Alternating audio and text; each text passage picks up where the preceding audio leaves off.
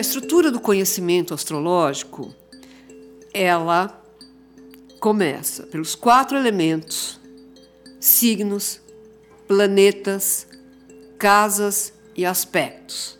Então vamos começar agora pelos quatro elementos. O que, que são os, os elementos? Os elementos são os elementos da natureza. Então, os signos do fogo: Ares, Leão e Sagitário. Que, que é o fogo? O fogo é uma energia irradiante, é uma energia de luz, é uma energia da consciência. Então, as pessoas do fogo, o fogo sobe, ele vai para cima. Né? Então, o que, que é o fogo? O fogo é autoestima, é autoconfiança, é energia, é força, é vitalidade, é luz.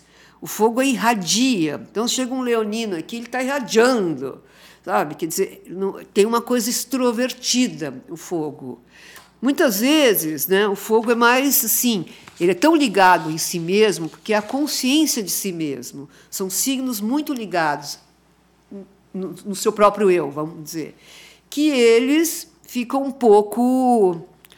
vão atravessando. Não tem aquela coisa de da delicadeza com o outro. Eles vão indo, sabe? Mas essa é a função do fogo: é ir, é ser líder, é ser confiante, é ter vitalidade, é trazer para o mundo a, a força, a autoestima, que muitos outros elementos às vezes não têm. Então eles têm, muitas vezes eles têm uma impaciência, uma impulsividade, né? E os, uh, os, o fogo, eles têm uma coisa muito forte que é a vontade. A vontade é imperiosa nos signos do fogo. Os signos do fogo também, eles são muito, eles se expressam livremente, porque eles têm vontade de falar, eles falam, eles têm vontade de fazer, eles fazem. Então, eles têm uma coisa, às vezes, meio até infantil. Eu quero. É, que é uma coisa simples, é uma simplicidade. Então, os signos do fogo, é, eles têm muito a energia da, do amor próprio. É isso. Precisa ter gente para ter amor próprio, que tem muita gente que não tem, né? Então, os signos do fogo têm essas características. Agora, os signos opostos ao fogo é são os signos do ar. Que os dois signos, os dois elementos, tanto fogo como ar, são yang, são positivos, eles sobem, eles vão para cima.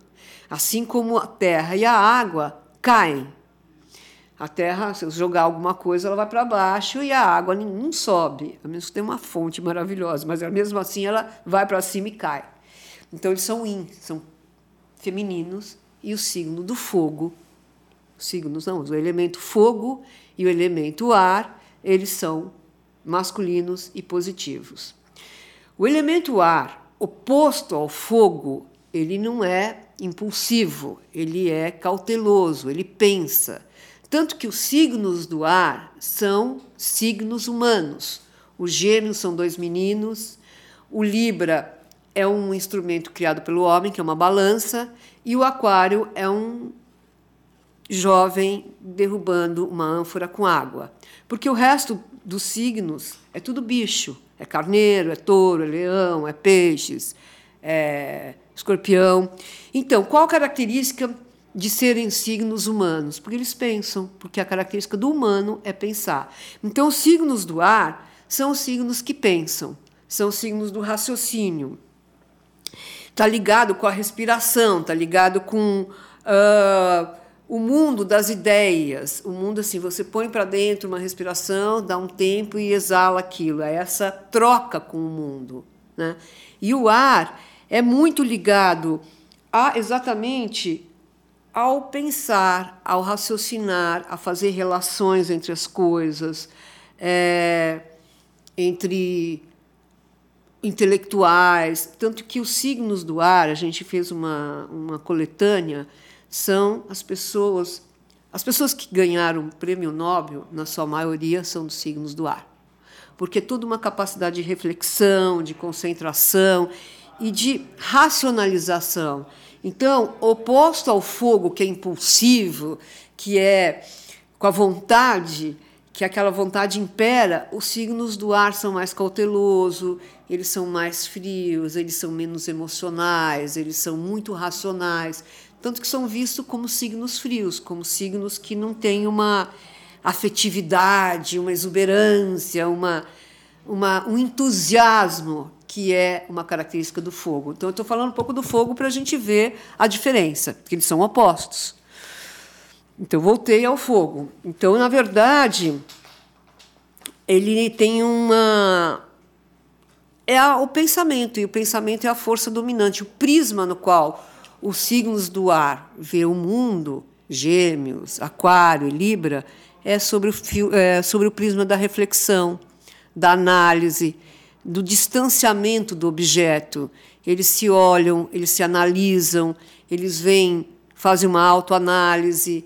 Quem não tem ar no seu mapa, ou seja, planetas nesses signos, Gêmeos, Libra e Aquário, são pessoas que têm uma dificuldade de fazer uma análise de si próprio e ficam muito bravos quando você discorda de alguma ideia, porque o ar é a capacidade de você mudar de ideia, de você refletir, de você pegar um objeto, fazer uma, uma consideração sobre aquilo.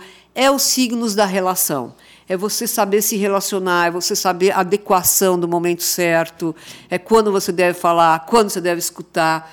Então, tem uma coisa da adequação no comportamento humano. São signos que diríamos, por ser humanos, são mais civilizados.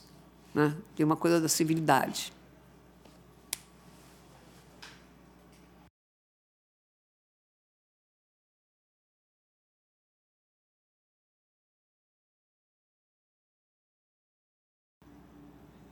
Bom, agora nós vamos falar do elemento água, que é um elemento feminino e um elemento yin.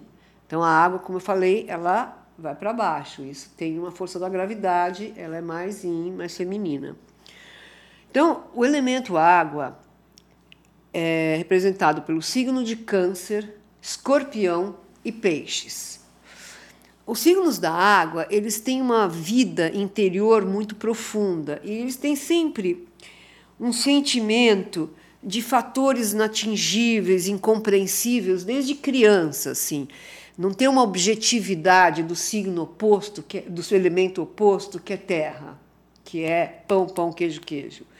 É uma coisa mais difusa, mais subjetiva, assim com sabe, com medos, com paixões, com amores, com coisas do mundo da água, que são as emoções, os sentimentos e tudo que varre essa, esse universo.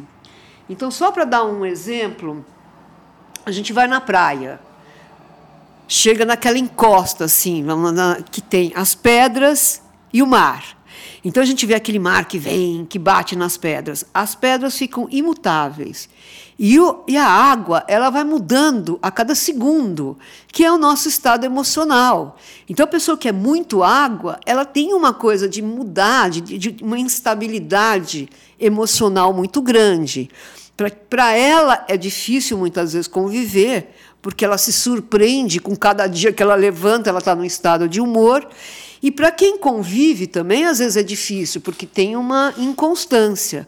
Então a gente sempre imagina aquelas pedras estáveis dando continente para a água, que, que é a terra dando continente para nossas emoções, que é o, o nosso lado objetivo e prático, que ajuda as emoções. Né? Mas isso só pra, porque elas são complementares. Assim como fogo e ar são o fogo é oposto a ar, a terra é oposto à água. Então, voltando à água, só para a gente entender a água, a gente tem que sempre entender o oposto, né? que é a terra.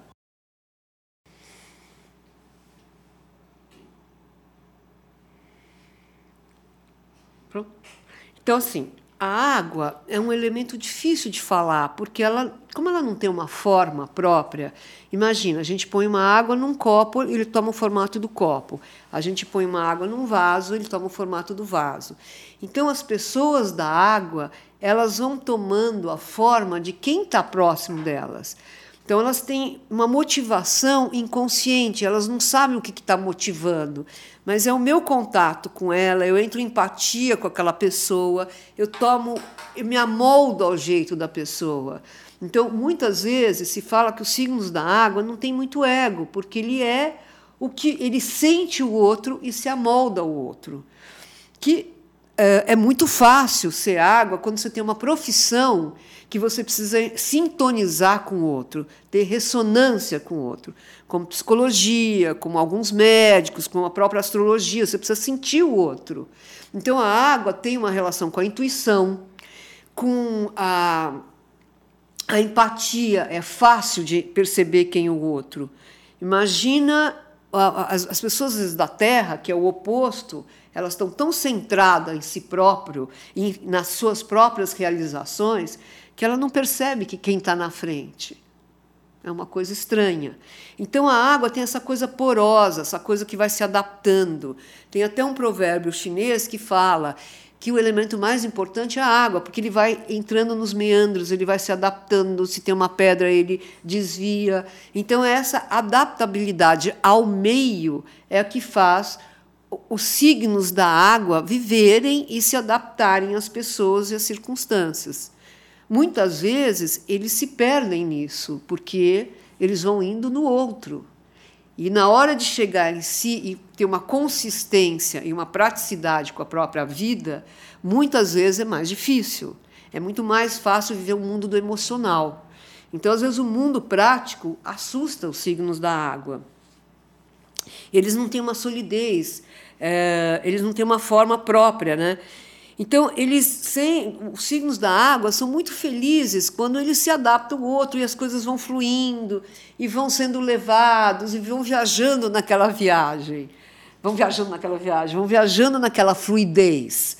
E que é muito a água. A água vai da compaixão, vai de ajudar o próximo, do amor ao próximo. É os signos do amor, que é câncer, peixes, que é o amor universal. Enfim, câncer, que é o amor da mãe, vai indo, né? Esse amor, esse é os signos da água. Muitas vezes são signos que têm, uh, eles têm uma vulnerabilidade, têm uma sensibilidade, se magoam com facilidade. Eles têm um emocional que dificilmente é controlado. Então essa é a dificuldade da água.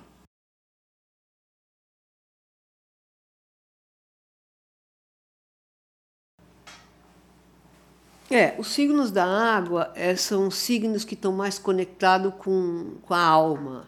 Então, tem uma característica, às vezes, da água, que eles podem ser extremamente influenciados pelos outros. Né? Então, toda. Porque, como eles não têm uma forma própria, o outro percebe isso e vai levando. E eles vão indo. Né? Então, todo o trabalho dos signos da água é perceber a, a, verdadeira natureza das suas próprias emoções. E isso é um processo lento. Por isso que é muito mais difícil falar dos signos da água, porque a gente está falando de coisas absolutamente subjetivas, que são as emoções, que são a vulnerabilidade, que são os medos, que são os anseios, que são as paixões. Nada a gente racionaliza esses assuntos. Eles não são racionalizáveis, vamos dizer. E muitas vezes os signos da água, por serem tão emotivos, eles sofrem mais. São signos que são conectados com a dor da própria alma, da dor da existência humana. Esses são os signos da água. Agora, a gente vai para o signo mais objetivo, que é o oposto da água, que são os signos da terra. Touro, Virgem, Capricórnio. O assunto deles é realizar, é ser prático, é saber como o mundo funciona, se o mundo está indo para a direita, se o vento está soprando para a esquerda, quanto custa aquilo, quanto tempo leva para fazer um trabalho. Tudo é, é muito racional, é muito um conhecimento de como a matéria e como a vida funciona. Então, os signos da, da Terra é uma mente muito prática, é uma mente muito uh, uh, ligada com a realidade. Eles encaram o mundo das formas, da, de como as coisas, o mundo material, como que dá, como as coisas funcionam. Não tem muito essa coisa da emoção. Eles põem a emoção de lado e tocam a vida, sabe? E isso é uma coisa que é simples, muito mais simples. É o mundo dos sentidos, é como que é o cheiro, como que é o tato, como que eu olho para as coisas, se aquela comida é boa, se aquela comida é ruim. É tudo muito, às vezes, binário. É bom, é ruim, é quente, é frio. Eu estou com calor, eu estou com frio, eu estou com sono, eu estou com fome. É, é o mundo da matéria, é o mundo dos sentidos. Então, um, uh, é o oposto dos signos da água. É os signos que dão um formato para as coisas, é os que realizam, é os comprometidos, são as pessoas comprometidas com, a, com o trabalho, com fazer a vida funcionar. Tanto que eu falei meio minuto dos signos da terra e um tempão eu podia ficar enrolando nos signos da água, porque é exatamente isso. A terra, ela é o que é. Um copo é um copo, uma mesa é uma mesa, tem cinco horas para eu trabalhar tal coisa. E os signos da terra, muitas vezes, são é, meio rudes, meio, eles têm uma certa dificuldade de lidar com as emoções. Não é o mundo deles, aquilo atrapalha a vida deles, atrapalha o dia a dia. Né? É os signos que estão aí para suprir as necessidades básicas da vida. Esses são os signos da Terra. Bom, o que, que acontece? A gente tem, você sabe que você é do signo de touro, você sabe que você é do signo de gêmeos. Então, o gêmeos é ar, o touro é terra. Mas isso não quer dizer que teu mapa todo está focado na terra. Muitas vezes você tem só. Quando a gente fala que a gente é do signo da terra, de touro, por exemplo, é porque a gente nasceu com o sol em touro. Mas a gente pode ter Mercúrio em Gêmeos, Vênus em Ares, em signos completamente diferentes do signo que você se intitula. Se intitular, por exemplo, eu sou de touro porque o meu sol está em touro. Então, pressupõe-se que eu seria da terra, mas pode ser que tenha muitos elementos do ar no teu mapa. E isso a gente só sabe fazendo o mapa, tendo conhecimento do mapa e fazendo uma contagem de elementos. Esses elementos, eles têm uma, eles vêm uh, com uma certa importância pelos planetas que estão ocupados nesses signos. Então, por exemplo, Sol, Lua e Ascendente são os mais importantes. Então, eles têm um peso maior. Depois a gente tem os planetas pessoais, que é Mercúrio, como eu penso, que é Marte, como eu ajo, e que é Vênus, o que, que eu gosto, como eu me relaciono. Então, são maneiras muito pessoais de. Eu tenho uma maneira de pensar, eu, tenho um, eu faço as coisas de uma certa maneira e eu me relaciono de uma outra maneira. Então, isso vem dos planetas pessoais em signos uh, diversos. E é isso que a gente vai contando numa análise de elementos. Então, muitas vezes as pessoas se surpreendem. Ela pode ser de gêmeos e ter um monte de coisa em signos da Terra. E aí ela tem mais o peso da Terra do que o peso do ar, que seria gêmeos. Então, isso que é. Aí começa a vir a complexidade de uma análise astrológica. Então, a gente, primeiro a gente deu esses princípios básicos que norteiam como você olha para o mundo, como você vivencia o mundo, que são através desses quatro elementos. E depois a gente vai esmiuçando outras coisas, os signos, planetas nos signos, as casas, que é aonde eu vou vivenciar a, a natureza daquele planeta. Isso fica para os próximos episódios.